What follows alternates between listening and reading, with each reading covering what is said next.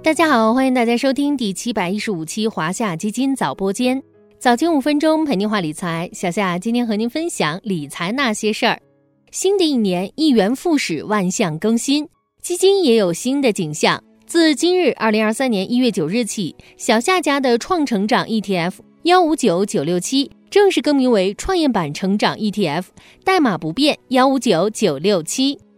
基金更名对大家投资有什么影响？趁这个机会，咱们不妨就来聊聊基金更名那些事儿。基金更改名称的事儿并不少见，一般来说主要有五种情况。第一种是市场板块变化引起相关基金更名，属于被动更名。比如，二零二一年四月六日，深市主板和中小板正式合并，深交所对相关指数的全称和简称都进行了修改。这次修改导致一大批带有中小板名称的基金集体更名。尤其是对于指数基金来说，跟踪的标的指数都改名了，基金当然也要被动更名。当时小夏家的华夏中小板 ETF 就变更为华夏中小企业一百 ETF，场内简称由中小板 ETF 变更为中小一百 ETF，代码不变幺五九九零二。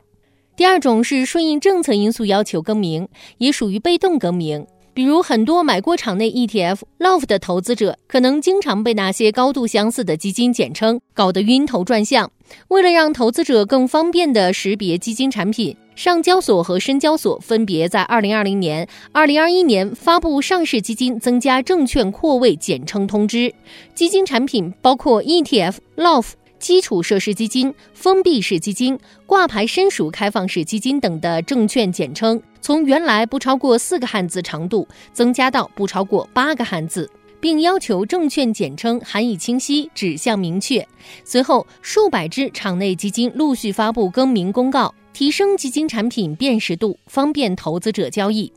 第三种是基金公司调整基金的投资理念、投资策略、投资范围和投资比例等。基金名称也随之变更，属于主动更名。这种情况一般发生在主动管理型的基金身上，比如某只基金原名是某某中小盘或某某成长，主要投资中小盘成长企业，而在更名之后，可能就变为不限风格去投资优质企业。第四种也是基金公司主动改名，但不改变投资范围和策略，为的是提高基金辨识度。第五种情况是基金封闭期满后转为开放式基金，也会相应改变基金名字。比如上个月华夏优选配置一年封闭股票 FOF LOF 封闭期满转为开放式运作，基金名称就变更为华夏优选配置股票 FOF LOF，代码不变幺六零三二六。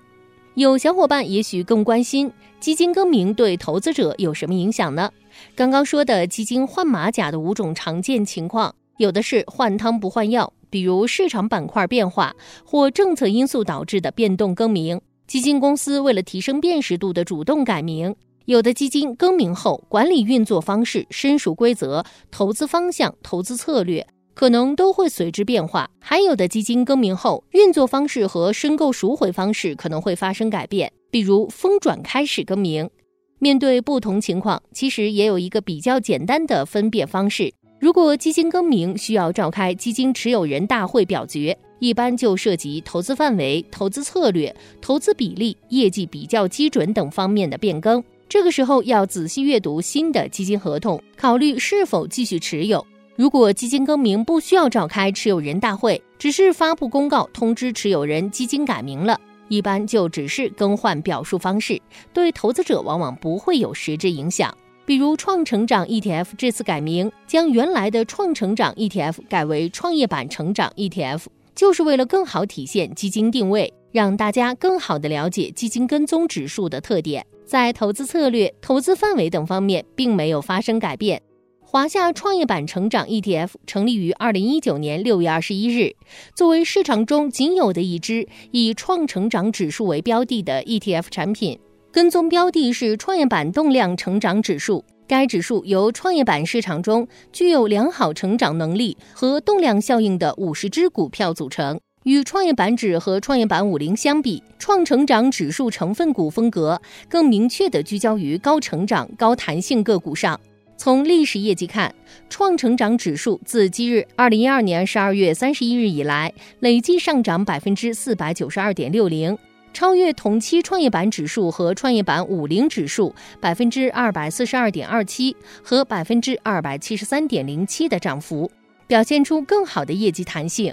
换句话说，华夏创业板成长 ETF。还是原来的配方，更名是为了更接地气，更方便投资者了解基金所投资的指数。展望二零二三年，华夏创业板成长 ETF 基金经理荣英认为，创业板改革并试点注册之后，融资功能进一步增强，板块更加聚焦新兴产业，包括光伏设备、自动化设备等符合三创四新标准的高新技术产业。从长期看，创业板有望受益于经济结构转型升级。想要更好的把握创业板中高新技术产业投资机遇的小伙伴们，不妨在新年关注和布局换了新名字的创业板成长 ETF，代码不变幺五九九六七，及其连接基金 A 类代码零零七四七四，C 类代码零零七四七五哦。最后也欢迎大家订阅有趣有料的晚播间。如果你也有想要了解的投资故事，可以在评论区留言给我们。